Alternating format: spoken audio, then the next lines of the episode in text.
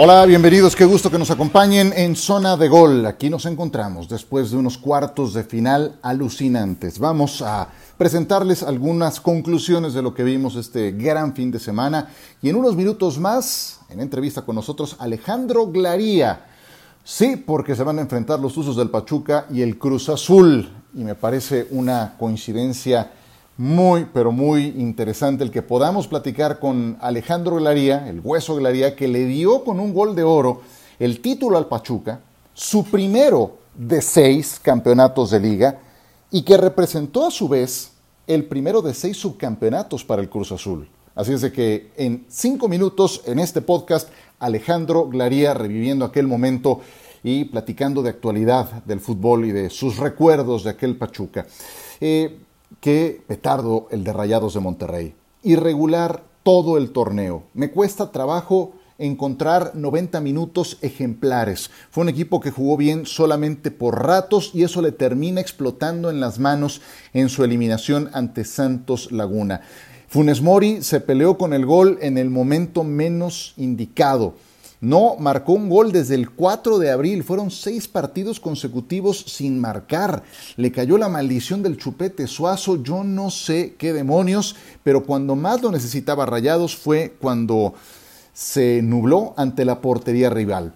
Y, creo que lo de Rayados sí merece una evaluación muy importante de parte de Duilio Davino, de la gente que toma las decisiones, porque se quedan muy cortos otra vez.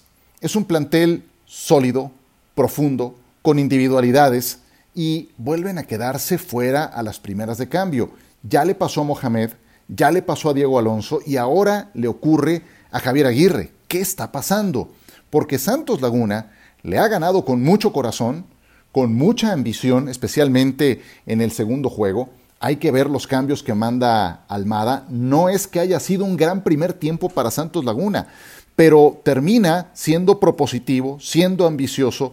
Sacó a Isijara, metió a Ibarwen, sacó a Gorrearán, metió a Osejo y Santos le termina ganando a ese gran plantel de rayados en su casa con Santiago Muñoz y Omar Campos, de 18 años, con Osejo y Eduardo Aguirre, de 22, con Alan Cervantes, de 23 y con Ronaldo Prieto, de 24. Yo no sé si hay un guardameta titular más joven que el de Santos Laguna, que tiene 25 años. Entonces, eso para mí representa un mérito muy importante para un equipo que ha ido al alza conforme ha avanzado el campeonato.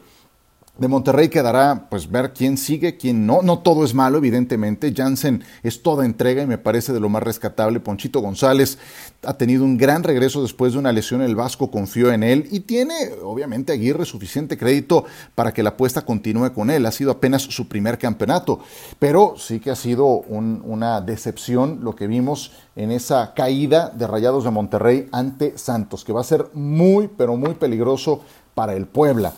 Eh, qué juegos los que vimos en el Azteca, eh? qué partidazos, la eliminación del América, a la que yo no le pongo la etiqueta de fracaso. Me parecería muy injusto eh, marcarla como tal. De eso escribí en mi columna en espn.com, porque eliminación puede ocurrir en cualquier momento, pero si entregas el alma como lo hizo el América en el juego de vuelta, entonces la sensación queda, queda diferente. El América sabía qué escudo, qué camiseta estaba honrando y entregó hasta la última gota de sudor en ese juego de vuelta contra el Pachuca. Obviamente que cometieron errores. El América en el juego de ida creo que cavó un hoyo demasiado profundo del que ya no pudo salir. Cuando le expulsan a Pedro Aquino, lo que tuvo que hacer en este caso eh, Solari fue cerrar el partido, atrincherarse y evitar que, que le anotaran el tercero. Y el tercero llegó. Desde luego que ya visto en perspectiva a toro pasado y desde esta tribuna es mucho más fácil decirlo. Pero bueno, sí creo que ese fue el gran pecado del América. Que después nos entrega un juego espectacular. Quedan grabados en la retina diferentes momentos como la tajada de Ustari. Es al minuto 86 fantástica en un cabezazo de Roger Martínez. Un Roger que revivió con Solari. El golazo que anota en este partido. El golazo de Leo Suárez. En fin, un juego intenso de principio a fin. Y sí creo que eh, hay que tener en consideración lo siguiente antes de definir como fracaso este semestre para el América. Santiago Solari llegó el 2 de enero a México. ¿Qué pretemporada? ¿Qué influencia en las contrataciones? Nada, nada. Él tuvo que chambear con lo que le dieron. Y en este caso solamente pudo traer a Fidalgo, que cayó con el pie derecho y que fue de impacto inmediato. Promovió de la cantera a Naveda, que es uno de los grandes descubrimientos de esta temporada fortaleció la presencia de Córdoba, que es eh, un referente indiscutible en el medio campo. Henry Martín también se convirtió en el eh, hombre más confiable para Solari en el eje del ataque, rescató a Roger Martínez. En fin, no todo es malo para el América, y menos por la forma. Para mí cuentan mucho las formas. Yo sé que un equipo grande, si no levanta un trofeo, se considera como una decepción, como un fracaso. Sí, pero yo en este caso particular no lo pongo como tal. Alejandro Galaría en dos minutos, exfutbolista del Pachuca, quien con un gol de oro le entregó su primera eh, coronación a los Tuzos en unos instantes más en este podcast. Antes, hablemos un poco del Cruz Azul. El Cruz Azul que da un gran primer tiempo contra el Toluca, un juegazo en los primeros 45 minutos y ya no le andaba alcanzando el combustible a la máquina para revertir la historia. Creo que quedan varias lecciones para Juan Reynoso. Creo que en ese intento de repente de inventar el agua tibia, de alquimias futboleras, pues yo sigo sin explicarme cómo es que dejó en la banca al Cabeza Rodríguez y a Orbelín Pineda en el juego de ida. El cabeza vuelve a ser titular en el partido de vuelta y el uruguayo participa en los tres goles del Cruz Azul. Es tu hombre más importante, más decisivo, más temible al frente. Eh, tienes que explotar tus eh, principales virtudes y no tanto preocuparte por el rival. Claro que hay que tener eh, ciertas precauciones, pero cuando tienes un jugador de este calibre, pues tiene, tienes tú que explotar lo que se preocupa el rival. Y creo que la lección habrá quedado, habrá quedado aprendida para un Cruz Azul que al final sacó adelante el resultado con oficio, eso que otras veces le ha hecho falta y que le ha acumulado tantas frustraciones a lo largo de los años. El Toluca se va ciertamente con la cara en alto, pero pues con una decepción muy importante. Creo que hay cosas muy positivas del Toluca de Cristante, como el torneazo que hizo Alexis Canelo, lo desequilibrante que es alguien como Estrada, eh, jugadores como Castañeda, como Baeza, otros ya más consolidados como el Gallito Vázquez que les serán de utilidad para más adelante. Y el Puebla sin duda es la gran revelación del torneo. El Puebla que también habrá aprendido su lección, el, el técnico Nicolás Larcamón no volverá a dejar en la banca a Ormeño. En una serie mucho más cerrada es Ormeño quien termina provocando el autogol de Santa María al minuto 70 que le da a el equipo de la franja su boleto a las semifinales. Qué gusto da ver vivo, eh, pulsando un juego de esta importancia el Estadio Cuauhtémoc y desde luego el regreso de la gente a las tribunas. Puebla contra Santos Laguna, una semifinal, Cruz Azul contra el Pachuca. Y de ese par de equipos hablamos en un instante con Alejandro Glaría.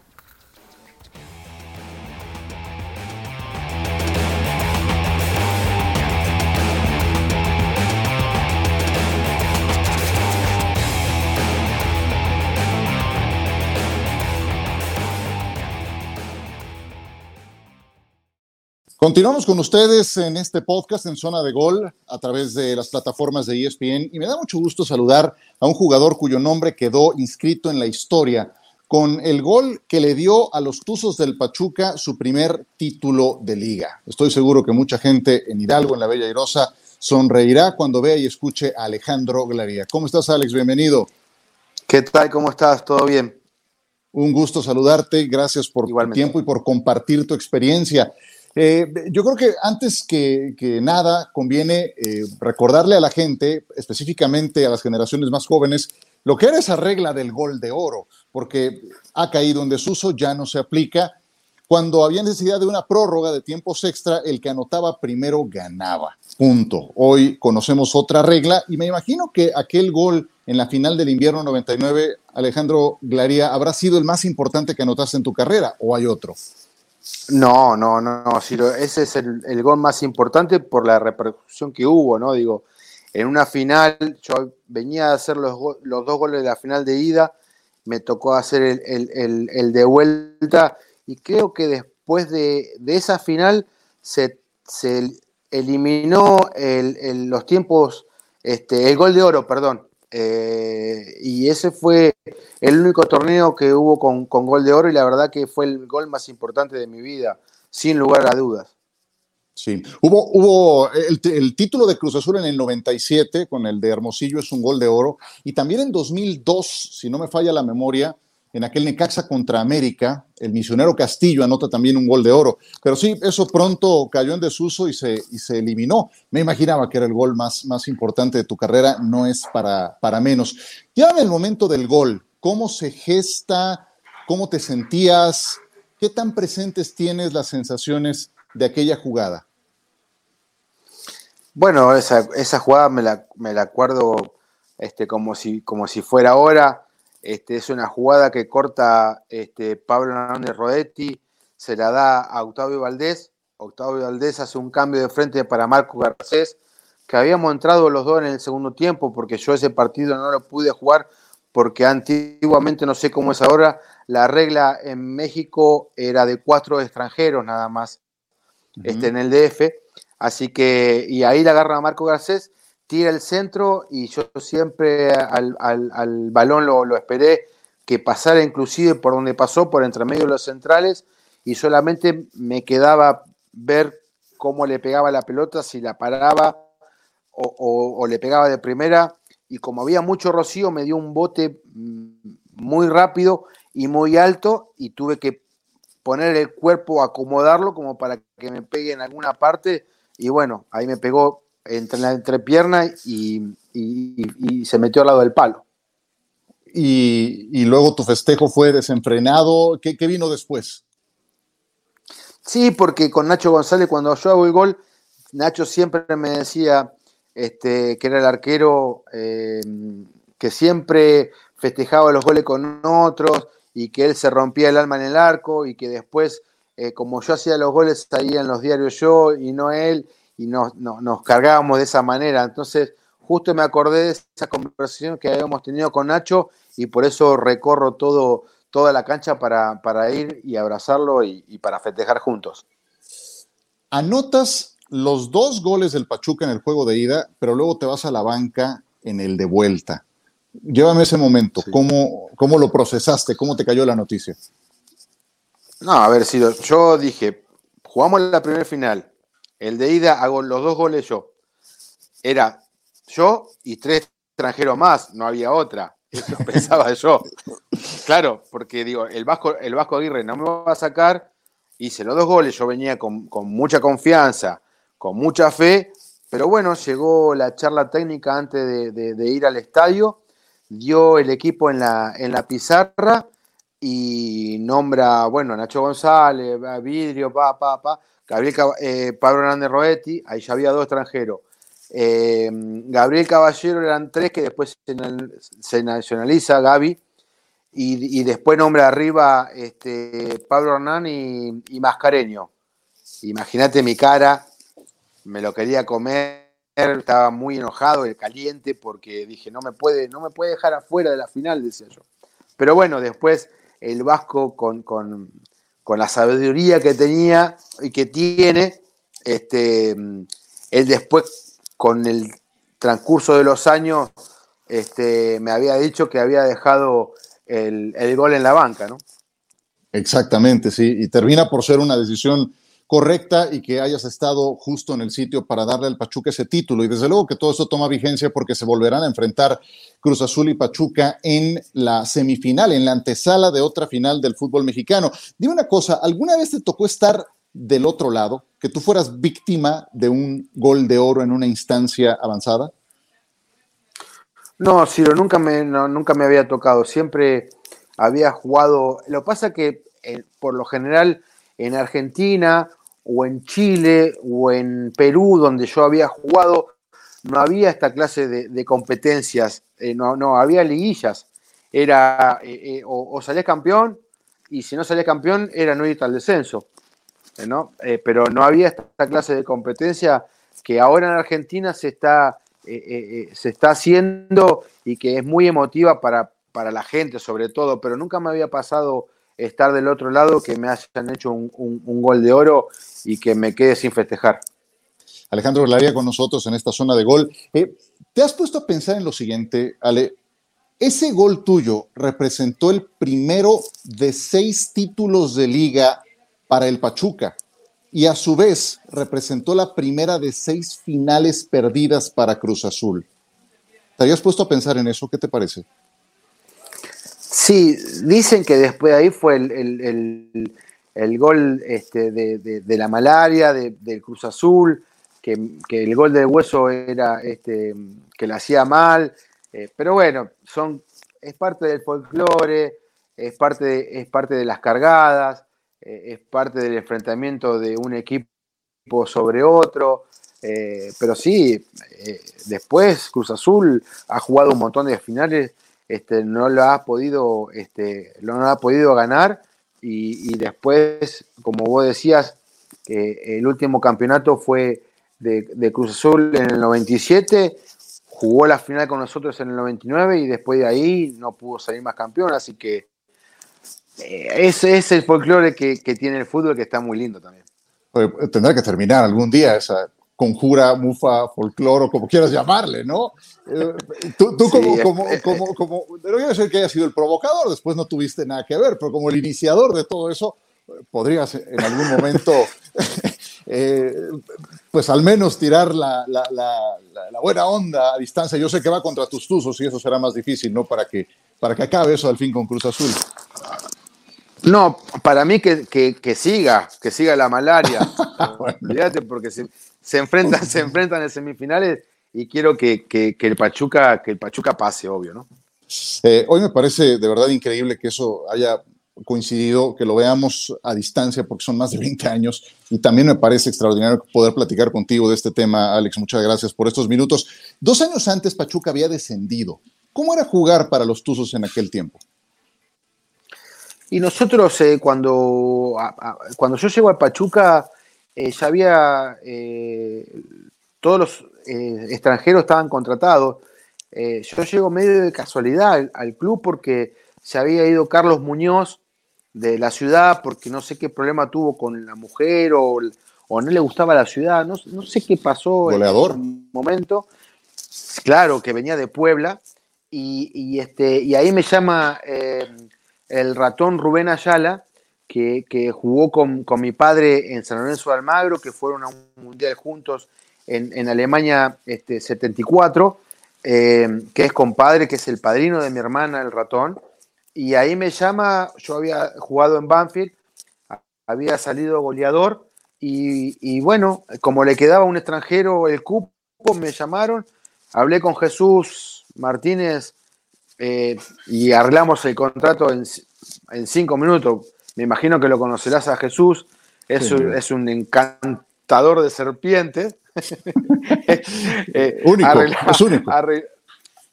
único, irrepetible. Y, la verdad que arreglamos el contrato en cinco minutos. Un miércoles, yo el sábado estaba viajando a, a Pachuca, pero era difícil estar en el club porque entrenábamos en el Estadio Revolución, entrenábamos en, Las Palomas, que se llamaba que había una cancha, que no había ducha, nosotros no teníamos que ir a duchar cada uno a su casa, ir cambiados. Digo, no es el, el Pachuca que soy, ¿no? Este, pero bueno, eh, lo sufrimos, enfrentamos las, las, adversidades y por lo menos tuvimos el premio que fue lograr el campeonato no había ni centro de alto rendimiento, ni universidad del fútbol, ni, todas esas comodidades, ¿no? Pero, eso qué tanto nos unió como grupo eh, en aquel equipo. Bueno, a nosotros nos unió mucho eso, porque eh, es más, eh, primero las adversidades que teníamos, ¿no? Que, que, primero en el primer torneo no, no descendimos de casualidad, nos salvamos una fecha antes en el Azteca con el Atlante. Después empieza el otro torneo donde salimos campeón, también irregular, hasta que llegamos al repechaje con Morelia, pudimos pasar, pero siempre como alimentándonos de, todo eso que nos pasaba este, cada fin de semana, que no teníamos los resultados que todos queríamos. Entonces, este, y más después cuando llegó la, la final, que íbamos siempre de punto, no íbamos de banca, la prensa decía que era un trámite el partido, que Cruz Azul ya eh, eh, lo daban por, por, campeón, y a nosotros cada vez nos alimentaba más de todo eso lo, que se hablaba para, para, decirnos, acá estamos nosotros, y si para ganarnos nos van a tener que, matar más o menos, ¿no? Alejandro Velaría con nosotros. Te toca Javier Aguirre en su primera etapa de técnico. Estaba empezando en su labor, lo demás es historia. Dos mundiales, Atlético de Madrid, Osasuna, actualmente con Rayados de Monterrey. ¿En qué momento te diste cuenta que había algo especial en ese personaje que estaba sentado en el banquillo? Desde que agarró el equipo.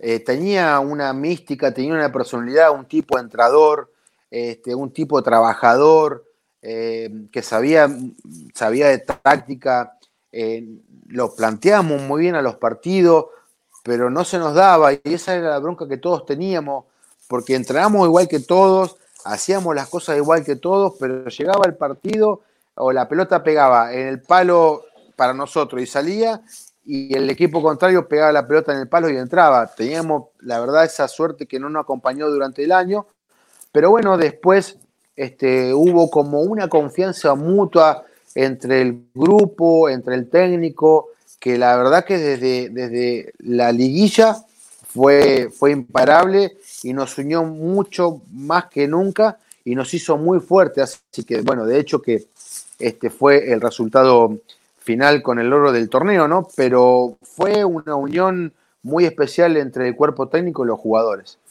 Estamos acostumbrados a ver a un Javier Aguirre con esa seguridad de la que hablas, decidido, firme, eh, simpático, de buen humor, pero bien lo mencionas, hubo una época en la que no salían las cosas.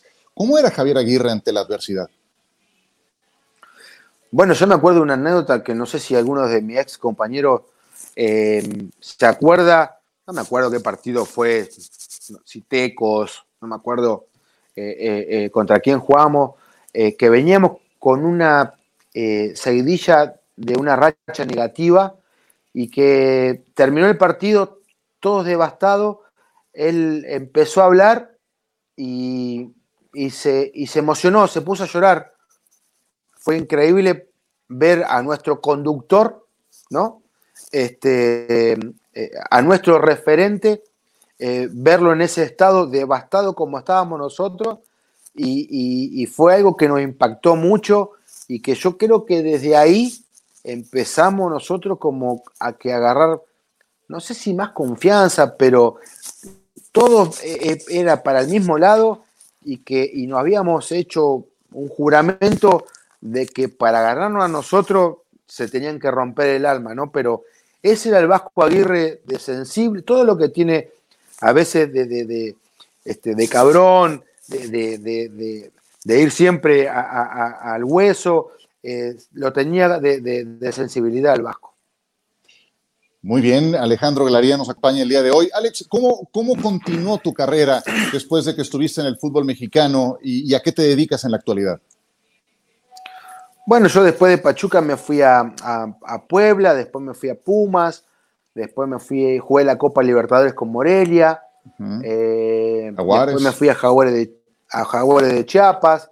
Después tuve el inconveniente con, con Paul Delgadillo, el árbitro, que me dieron seis partidos, me mandaron a jugar a la filial y de ahí ya no tenía muchas más ganas y me vine a la Argentina a jugar con, con que casualmente hoy es, parte del equipo del Grupo Pachuca, que es Talleres de Córdoba, este, que estaba en primera división y dejé el fútbol en el 2003 y actualmente estoy trabajando en el Consejo Escolar de José de Paz, eh, que está en la provincia de Buenos Aires, que tiene este, más de 300.000 habitantes y que depende de las escuelas públicas del distrito, que son más de 115, así que alejado del fútbol y metido en la política.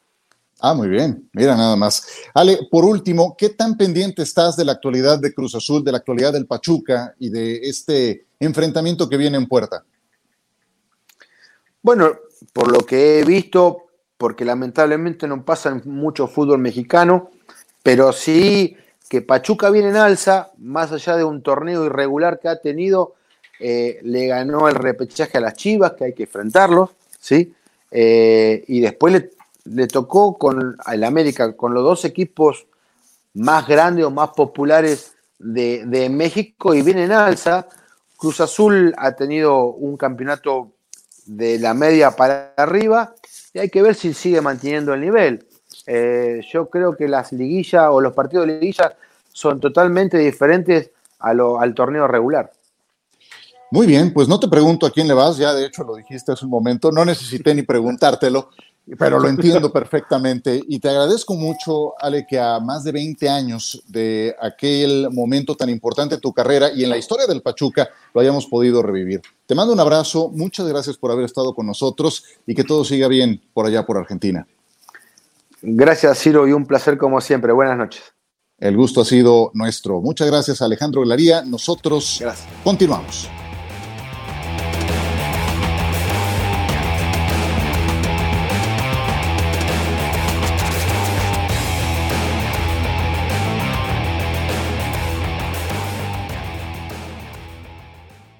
Mi agradecimiento a Alejandro Glaría por estos minutos, también a mis compañeros Rodrigo Vega y Jonathan Álvarez, como siempre en la producción de esta zona de gol, y especialmente gracias a ustedes por descargarlo, por suscribirse en las plataformas de podcast en que escuchen este tipo de contenidos. Aquí estaremos muy pronto y recuerden que esta misma semana tendremos una nueva entrega de Cuarta Oportunidad, podcast en el que hablamos de fútbol americano. Gracias y hasta la próxima.